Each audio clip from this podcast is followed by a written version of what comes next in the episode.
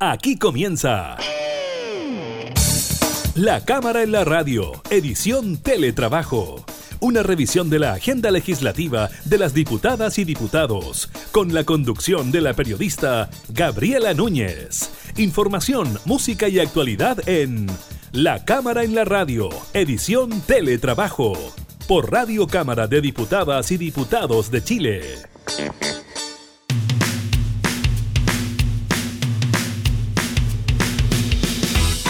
Hola, ¿qué tal? ¿Cómo están? Bienvenidos a una nueva edición de la Cámara en la Radio, modalidad teletrabajo. Los acompañamos, eh, como usted ya sabe, desde nuestros hogares y nos comunicamos también con nuestros parlamentarios para conocer eh, cuál es su desempeño en sus distritos y también en la labor legislativa. Así que iniciamos de inmediato la Cámara en la Radio en teletrabajo.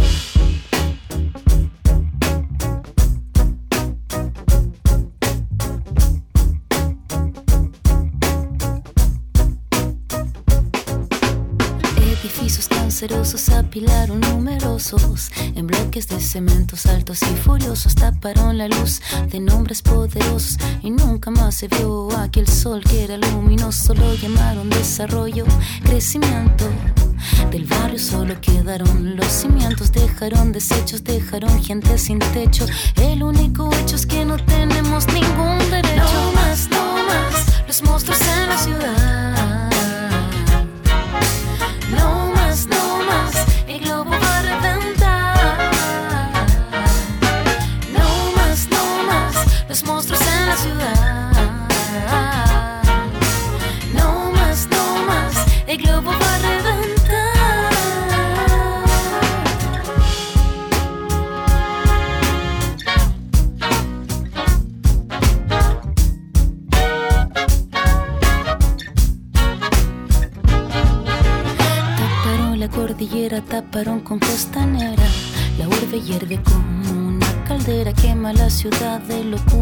Y en nuestros autos grandes olvidamos nuestras piernas, olvidamos saludarnos y sentarnos. Mientras la grúa con rabia iba podando el último árbol que miraba sollozando. ¿En qué nos convertimos y hacia dónde caminamos? No más, no más, los monstruos en la ciudad.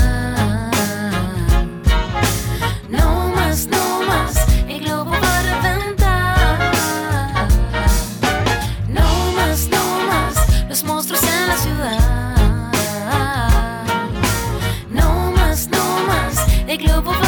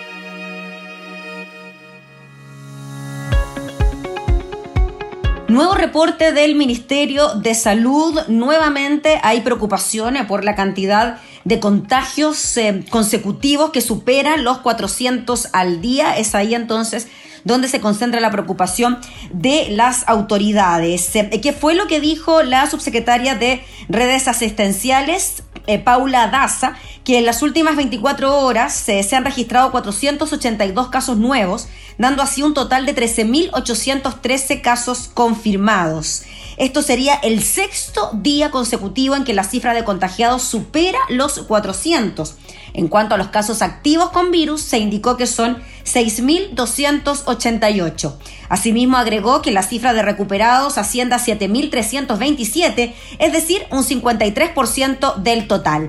La subsecretaria también lamentó dar a conocer que en las últimas 24 horas se registraron nueve fallecidos por el virus, de los cuales cuatro pertenecen a la región metropolitana, una del Maule, tres de la Araucanía y una de Magallanes. Cinco de ellas, indicó, recibieron manejo proporcional. Con esto, el total de fallecidos en el país asciende a 198 personas. Pero también durante la jornada del día de hoy se dio a conocer otra noticia, tiene que ver con los cordones sanitarios eh, que regirán durante este fin de semana en Santiago y Concepción. La medida se tomó con motivo de un nuevo fin de semana largo y así evitar el traslado a segundas viviendas. La subsecretaria de Salud anunció eh, que la autoridad sanitaria decidió implementar estos cordones eh, tanto en el Gran Concepción como en el Gran Santiago. Los nuevos cordones sanitarios comenzarán a operar a las 18 horas de este jueves 30 de abril y se extenderán hasta las 22 horas del domingo 3 de mayo.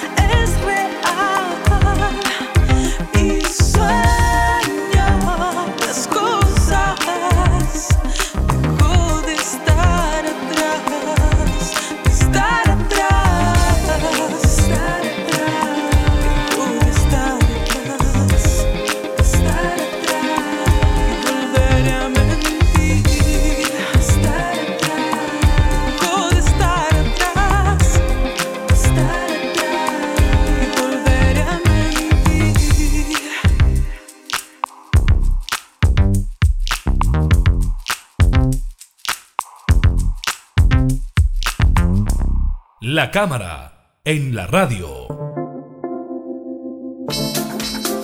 Vamos a tomar contacto de inmediato con el diputado por la región de la Araucanía, Ricardo Celis, él es presidente de la Comisión de Salud de la Cámara y en esta modalidad de teletrabajo nos recibe también desde su casa. ¿Cómo está, diputado Celis? Gracias por recibirnos y por atender eh, nuestra, nuestra telellamada.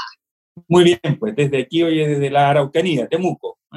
Como tú sabes, una de las regiones afectadas muy afectada. Sí, pues y precisamente nos queríamos comunicar con usted por este y varios temas, y uno de esos es lo que está ocurriendo en la región de la Araucanía, porque según el último reporte que dio a conocer durante esta jornada el Ministerio de Salud, de los 6.288 casos activos y de los 13.813 contagiados que hay en el país, la región de la Araucanía sigue siendo la segunda a nivel de contagios con 1.236 y lamentablemente 32 personas fallecidas.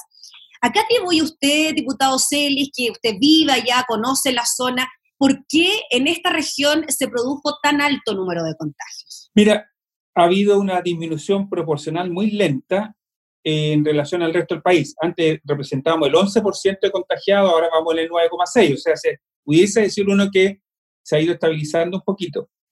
Pero la letalidad eh, es el doble casi del resto del país. En el resto del país la letalidad es de 1,4, eh, que es por ciento, ¿cierto? Por una relación, una tasa, y eh, en la región de la Araucanía es 2,6. O sea, claramente es casi el doble, como te digo, de, de, la letalidad. Y uno se pregunta con justa razón, que es lo que tú me estás haciendo, ¿qué es lo que pasó en la Araucanía que fue tan fuerte el impacto que a diferencia de la región de Punta Arena, donde hubo, como se ha señalado, una gran cantidad de turistas que pudiese haber explicado la gran cantidad de contagiados que hay en, eh, Punta Arena, aquí no ocurrió eso.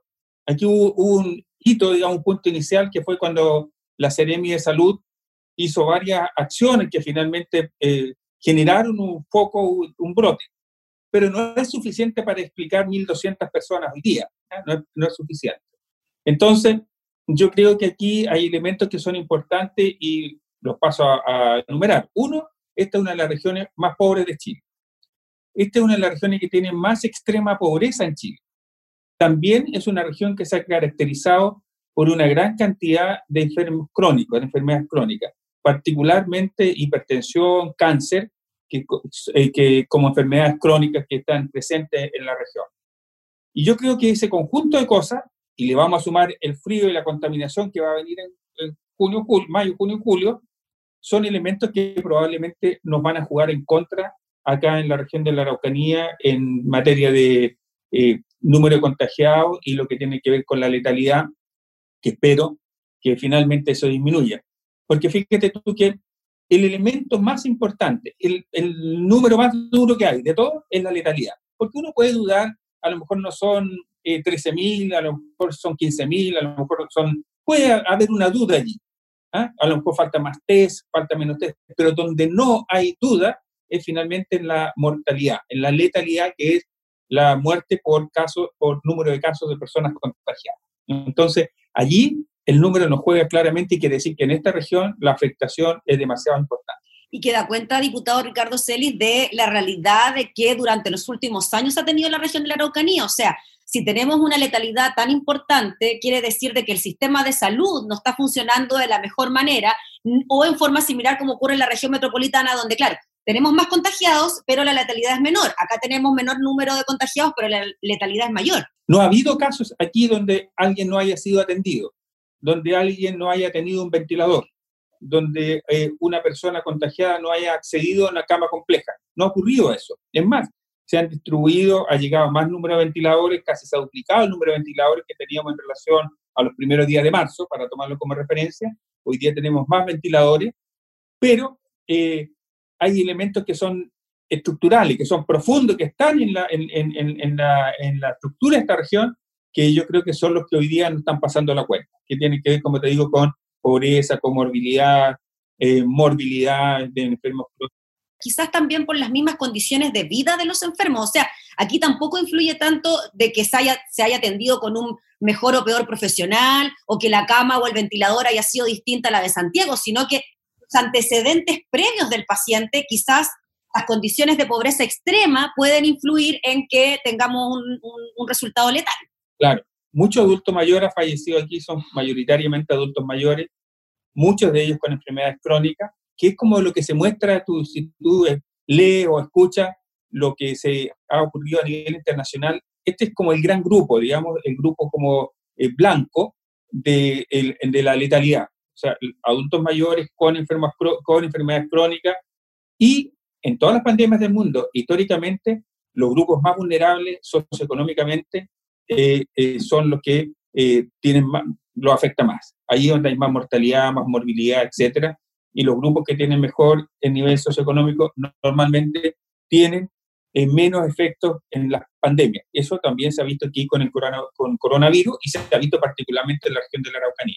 Diputado Celis, le quiero llevar también a otras cositas que tienen que ver con lo que está ocurriendo a nivel nacional. Em, desde esta semana ya comienza a operar este eh, polémico carnet de alta que ha anunciado el Ministerio de Salud a través del ministro Jaime Mañalich. ¿Qué le parece a usted que exista un carnet eh, de alta? ¿Es favorable, no es favorable? ¿Pone en peligro a la ciudadanía? ¿Cómo lo ve usted? La OMS ha sido crítica, como sabemos, del carnet de alta.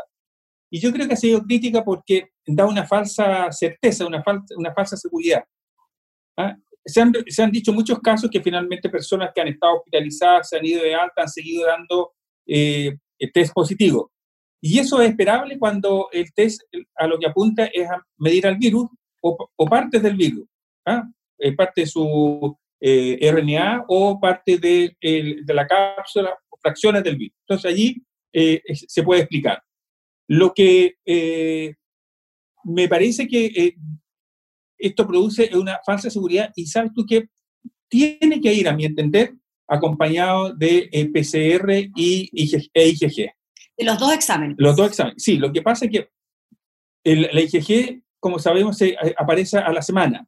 Entonces, tú puedes contagiarte, comenzar tu enfermedad, estar en periodo, antes de hacer la, enfermedad de frentón, así con, con manifestaciones clínicas evidentes, producir IgG y que la detecte, pero que todavía la PC, eh, eh, eh, tú pudieras decir, ah, está saliendo la enfermedad, y no, a lo mejor la está iniciando la enfermedad clínica. Entonces se produce, hay un periodo de ventana allí, un periodo que debe ser cubierto, por lo tanto, no, no puede ser solo IgG, tiene que ser IgG con PCR para tener certeza absoluta de que la persona realmente tuvo contacto, se contagió, no lo supo, o fue un malestar, pasó como una cuestión, como una gripe simple o como una molestia, ella no supo que tuvo contacto, pero no hizo la enfermedad y por eso tuvo positivo IgG. ¿Entiendes? Porque el gran número de personas, un buen número, lo decía hoy día el ministro de Salud, hace la enfermedad sin saberlo. Sin saberlo.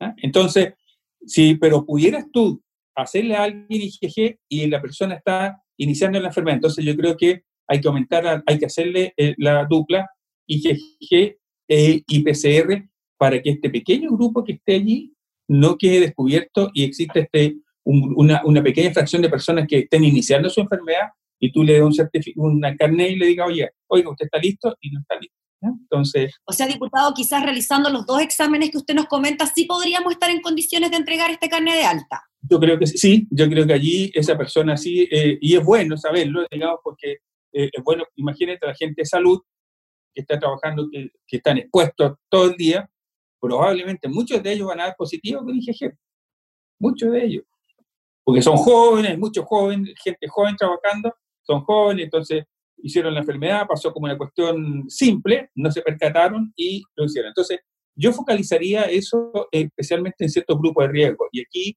la gente de salud, la gente que está, en la, que está eh, privada de libertad y los gendarmes que están casi privados de libertad también, ¿cierto? En, los hechos, eh, carabineros, militares que están en la calle, que están, se han desplegado de forma amplia, eh, personal municipal, personal de aseo, todas esas personas que son tienen como un riesgo mayor que el resto de la población, debieran necesariamente ir a hacerse a ellos, yo creo, en forma dirigida casi eh, este test. Diputado eh, Celis, también en la línea de los test, hoy el ministro anunció que, o el gobierno anunció que se iban a hacer un millón de test rápidos, eh, pero tampoco hay certeza absoluta sobre si este test rápido es tan efectivo o no.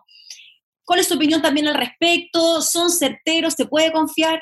Estamos hablando del test de IgG, justamente. Claro. Que es la, la respuesta inmunitaria que produce la persona, que se expresa en esta molécula que se llama inmunoglobulina, ¿cierto? Que dice cuando, la, que queda como memoria, que te dice esta persona tuvo contacto. Y hay otra que se llama IgM, que también una molécula, ¿cierto? Que también se desarrolla de la misma forma y que te dice esta, esta persona está haciendo la enfermedad de modo agudo. ¿Ah? Entonces, estos tres exámenes son importantes, la PCR, la IgG y la IgM. Depende de a quién se lo haga, en qué condición, es yo creo lo que eh, debiera darnos ciertas certezas, ciertas seguridades. Contra toda eh, em, eh, opinión que uno pudiera tener y que sé yo, y que por ser uno de oposición y todas esas cosas, yo creo que hay que hacer aquí, hay que hacer, darle un crédito al gobierno en esta materia. El gobierno ha tomado políticas en general correctas. Nuestra, ha llevado adelante resultados, porque esto se mide por resultados finales, ¿cierto? Como todo, tú lo mides al final la, ejecución del tema. Hoy día uno tiene que decir que el gobierno ha tomado eh, políticas correctas y que sus resultados sanitarios son buenos. Decir lo contrario me parece que sería egoísta y no sería eh, una, eh, no estaría a la altura republicana que necesitamos tener en estos momentos para hacer ese tipo de juicio. Si yo quisiera que el gobierno siguiera yendo bien, porque cuando al gobierno le va bien, a mí también me va bien, ¿cierto? Y a ti, a todo nuestro país bien, en esta materia particularmente, si yo quiero, yo creo que sería muy prudente con el tema de qué voy a hacer con el carnet de alta, qué voy a hacer con este carnet sanitario, ¿Ah? a qué me va a habilitar. Decía el ministro, yo lo voy a hacer IgG, esté rápido a todos los señores diputados, y si ellos eh, salen positivos, le digo, vayan los positivos, ¿cierto? Porque, pueden, porque ustedes tienen inmunidad y los otros quédense, quédense en la casa. Eso es apresurado, decirlo por lo que te decía recién, ¿cierto? Si es que no nos medimos otra, si no hacemos otro set de exámenes complementarios. Entonces, yo creo que eh, hay cuestiones que son evidentes. Es evidente que vamos a tener que volver a trabajar eh, físicamente, que vamos a tener que encontrarnos, es evidente es evidente que el comercio va a tener que abrir sus puertas. Es evidente que los, negocios electrónicos, qué sé yo, o de tecnología van a tener que trabajar. Si nadie puede dudar de aquello. El punto está en qué condición hacerlo. Fíjate tú que Italia, que vivió esta, ha vivido este tremendo drama, yo me siento particularmente, eh, tengo a, Italia en el corazón porque estudié en Italia en tiempo, conozco Italia mucho, y eh, me ha dolido mucho lo que le ha ocurrido a un país tan hermoso y tan fantástico como Italia, Italia tomaba la decisión hoy día de ingresar al colegio en septiembre. Hizo la pérdida. Ya tomó la decisión, se adelantó y dijo, tomó la decisión. hasta septiembre es, así. Hasta septiembre aquí estamos, no tenemos por dónde, hago la pérdida y mi año escolar va a comenzar en ese periodo más corto, en septiembre. Por mientras voy a hacer otras cosas, pero así formalmente, presencialmente, desde septiembre. Entonces yo creo que esos son buenos ejemplos para que nosotros imitemos en Chile, de que finalmente hagamos ciertas pérdidas. Digamos, saben que el año escolar, primer semestre, no hay vuelta que darle. Pensemos de frente en el segundo semestre. Y como lo, como lo está haciendo Italia, y probablemente lo vaya a hacer Alemania. Fíjate que países que no han tenido eh, cuarentena han tenido buenos resultados también, pero han tenido precauciones enormes, enormes, gigantescas. Tengo una hermana que vive en Inglaterra que me contacté ayer con ella. En Inglaterra en los resultados está, es, muy, está, está ocurriendo una cosa muy desastrosa también desde el punto de vista sanitario. Ha, muerto mucha gente. O sea, tuvimos al primer ministro con coronavirus, o sea, de ahí hacia abajo. Y ha muerto mucha gente, eh, creen que ha muerto mucha gente más en hogares, en, de ancianos y qué sé yo. Yo creo que tenemos que mirar esos países, porque esos países tienen hoy día una cuarentena total estamos hablando de Inglaterra, un país industrial que vive de la industria del turismo, hizo la pérdida. Dijo, ¿sabe qué? Aquí cerramos. Y todavía no ha pensado en abrir. Todavía no lo ha pensado. Están haciendo recién una reflexión. Entonces yo digo, para que sigamos manteniendo los buenos resultados que yo le doy el crédito al ministro y al, ministerio y al gobierno que ha, ha conducido bien este proceso, digo, bueno, no perdamos lo ganado por apresurarnos con medidas que finalmente o no están suficientemente bien demostradas o eh, generan dudas en la población. Porque ¿sabes lo que ocurre? Si la gente no está convencida, si no tiene la convicción, no va a resultar esto. Porque tú puedes decirle, vuelvan mañana los niños a clase, pero los papás no los van a mandar sus niños a clase. Eh, eh, diputado, entonces el tema de los test rápidos es una buena medida. ¿Hacer muchos test, millón, un millón de test? Eso es lo que hay que hacer. Muchos test de PCR y muchos test de IgG. Eso es lo que testeo poblacional. Eso es lo que hay que hacer. Eso es lo que hemos pedido muchas veces. Eso es lo que hay que hacer. Oiga, diputado Celi, para ir cerrando, el tema de que en este momento la cantidad de pacientes recuperados versus la cantidad de pacientes activos sea mayor, es una, es un, eh, eh, eh, demuestra que, como usted nos decía, las cosas se están haciendo bien. Sí, pero eso tiene que ir acompañado de, de, de, más test, lo que conversamos recién, de más testeo. Tiene que porque cuando aumenta el número de testeo, aumenta el número de personas eh, positivas. Y hoy día el ministro abrió una puerta distinta que no había abierto, que es el diagnóstico clínico, que estaba fuera. Hoy día para que aparezca positivo, si una persona tiene una imagenología, ¿cierto? En una, eh, una imagen, por imagenología, y obtiene una imagen que es demostrada que es de coronavirus, lo van a considerar positivo. Y sin que necesariamente tenga el test. ¿ah? Cosas que pudieran no haber ocurrido. Y eh, eso apunta en el sentido correcto. Esas decisiones, a mi, a mi entender, van en el sentido correcto. Es lo que esperábamos y esperamos que ocurra. Sincerar nuestra realidad, hay que, no hay que ser mezquino con el gobierno respecto, hoy que, que no tiene mascarilla, que esto, que lo otro, que, que sí que hay que fiscalizarlo, porque es necesario, imprescindible. Pero en lo general, en lo global, no hay que ser mezquino en esto de si saben lo que se está haciendo, las políticas, las decisiones han sido correctas. No las echemos a perder no la echemos a perder. Mejorémosla, mejorémosla, podemos mejorarla.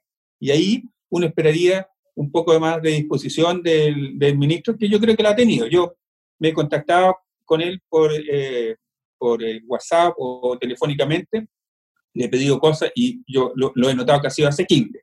Así que yo esperaría esa misma disposición para otras materias que se le está diciendo, con un ánimo amplio, republicano, positivo, porque si, al, insisto, si al ministro Mayer y sus eh, decisiones ministeriales, que es la autoridad sanitaria en este momento, le va bien, a todos nos va a ir mejor. O nos va a ir Nos quedamos con eso, pues, diputado Ricardo Celi. Le agradecemos enormemente por recibirnos también en su casa, abrirnos las puertas de su casa para poder conversar con ustedes. Un gusto. ¿eh? también estás en tu casa. Sí, pues en mi casa, acá estamos, así que gracias, lo recibo aquí amablemente. Así que muchas gracias ¿ah? por, por, aceptar nuestra conversación y por aclararnos también muchos temas en su condición de médico, presidente de la Comisión de Salud. Así que muchas gracias por el contacto. Listo, un abrazo, muchas gracias, cuidémonos. Sí, eso. Era el presidente de la Comisión de Salud, el diputado Ricardo Celis, eh, conversando con la radio de la Cámara.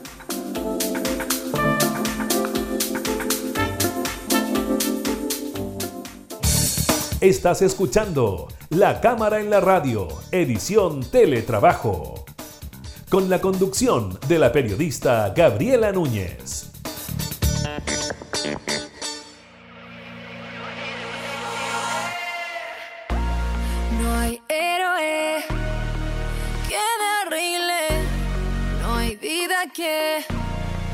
Me contenga si salto caeré con ojos cerrados o abiertos para ver. Esto pasa en mi cabeza cuando estamos en la mesa y por fuera tan compuesta. Arranca antes que aparezca. Si me toma, no me suelta. Aquí voy, aquí voy. Coger vuelo,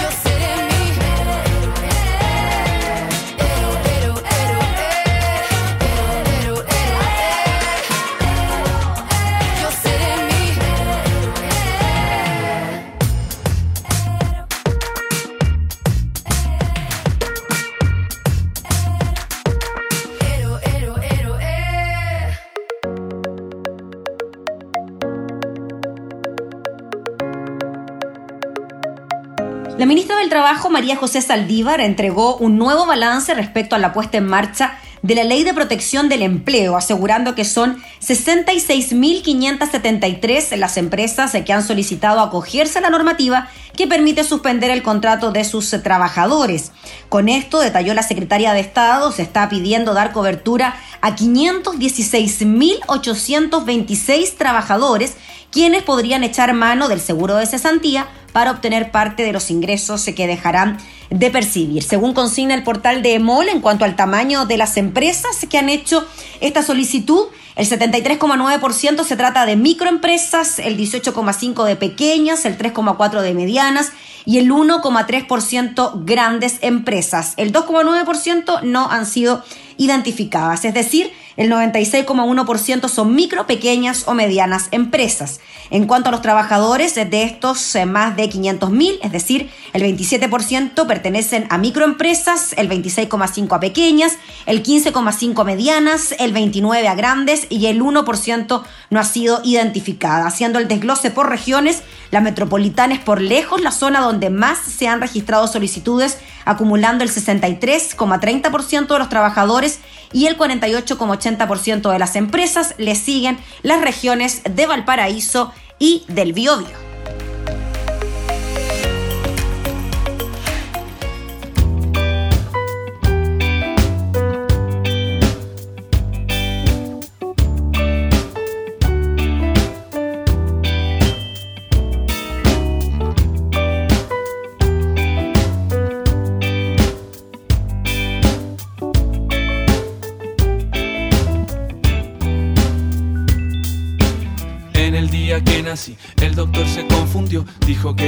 Retrasado.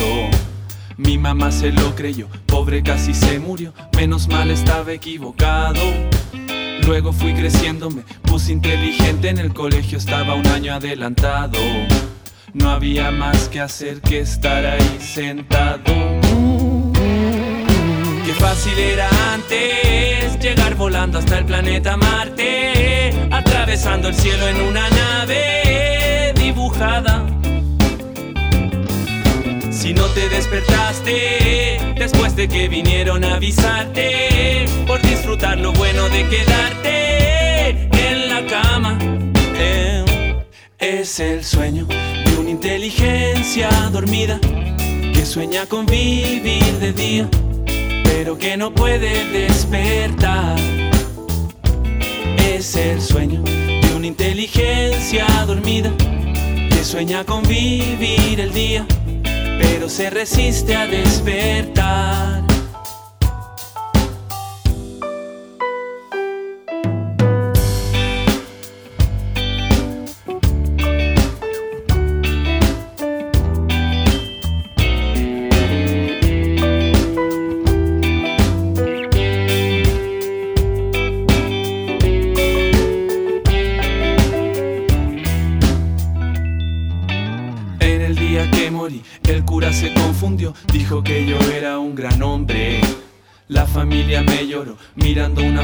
Hicieron un brindis en mi nombre.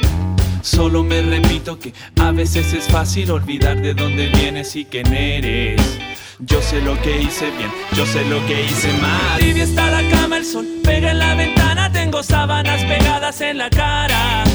No me quiero levantar, no me quiero trabajar, no quiero saber nada de nada. Tráeme un espejo a ver si puedo reconocer a ese viejo que me está mirando. Era como yo, pronto seré como él. Qué fácil era antes llegar volando hasta el planeta Marte, atravesando el cielo en una nave dibujada. Yo quiero despertarme antes de que tú vengas a avisarme y disfrutar lo bueno de salirme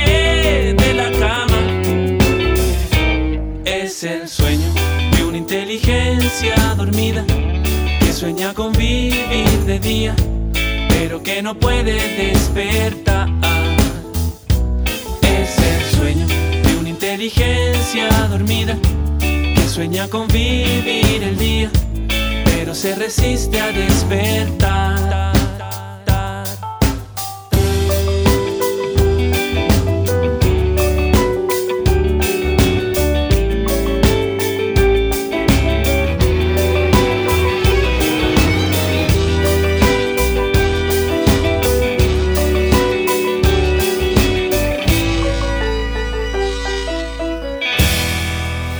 La cámara, en la radio. Hay preocupación eh, por lo que pueda ocurrir con el próximo plebiscito fijado para el 25 de abril. Recordemos que este domingo 26 era la fecha inicial para que los chilenos decidiéramos si queríamos o no una nueva constitución y también el mecanismo, la fórmula que íbamos a utilizar eh, para aquello. Es por eso que desde ya el eh, gobierno está advirtiendo ¿ah? de que algunas decisiones sobre los procesos eleccionarios fijados para este año se tienen que tomar en un mes más. Recordemos que también para este año teníamos fijadas las elecciones municipales. El ministro de Salud fue consultado por las declaraciones de figuras del oficialismo, como el ex ministro Andrés Chadwick y el actual jefe de la cartera del Interior, Gonzalo Blumel, quienes llamaron a tener un plan B para el plebiscito y racionalizar el cronograma electoral, de acuerdo a la situación sanitaria que vive el país planteamientos que fueron rechazados por sectores de la oposición, quienes acusaron al gobierno de intentar relativizar los comicios, especialmente el del próximo 25 de octubre, donde los chilenos decidirán sobre la nueva constitución.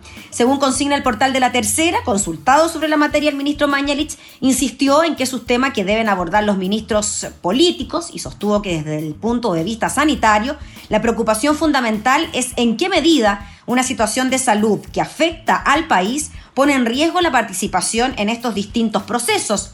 No podemos, dijo el ministro Mañalich, adelantar las situaciones durante ese segundo semestre, pero evidentemente si los pacientes no van a un servicio de urgencia hoy por temor al contagio de coronavirus, nos preguntamos cuál va a ser el riesgo que haya personas que se priven de concurrir a un acto de manifestación ciudadana cuando esté todavía este temor. En este sentido, la autoridad agregó que nuestra respuesta es evidentemente difícil porque va a depender de las circunstancias epidemiológicas que tengamos en ese momento y sobre todo cuál será la percepción de la gente respecto a la evolución de la pandemia. Quiero enfatizar, dijo el ministro, cuando nos encontramos en una fase 4 de difusión extensa a través de la comunidad de los contagios, nuestra mejor aspiración, nuestro esfuerzo está de regresar de una fase de mitigación a una fase de contención, asegurando también que las decisiones requieren conversación, consenso, diálogo y algunas de ellas se tienen que tomar en un mes más porque después se gatilla el proceso de propaganda, de información y todo lo que ello significa.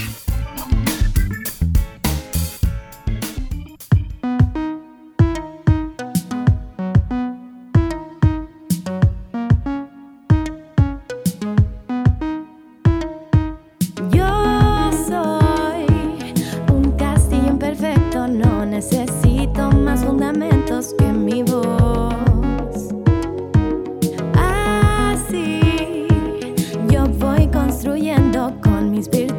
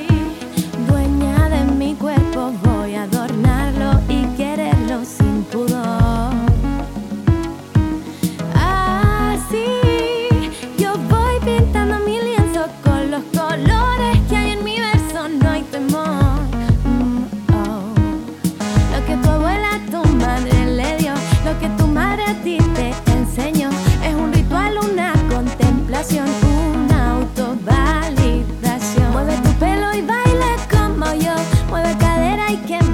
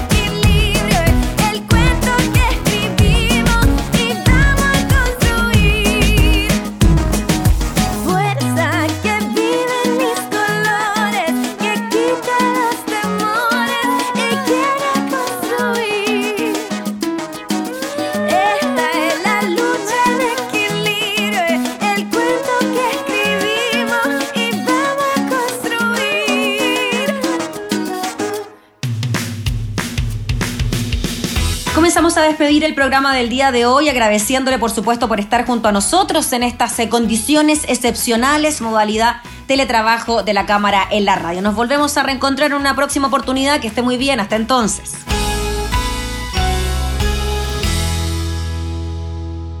Hemos presentado La Cámara en la Radio, edición Teletrabajo. Una revisión de la agenda legislativa de las diputadas y diputados, con la conducción de la periodista Gabriela Núñez. Información, música y actualidad en La Cámara en la Radio, edición Teletrabajo, en Radio Cámara de Diputadas y Diputados de Chile. Hoy más que nunca, acercando las leyes.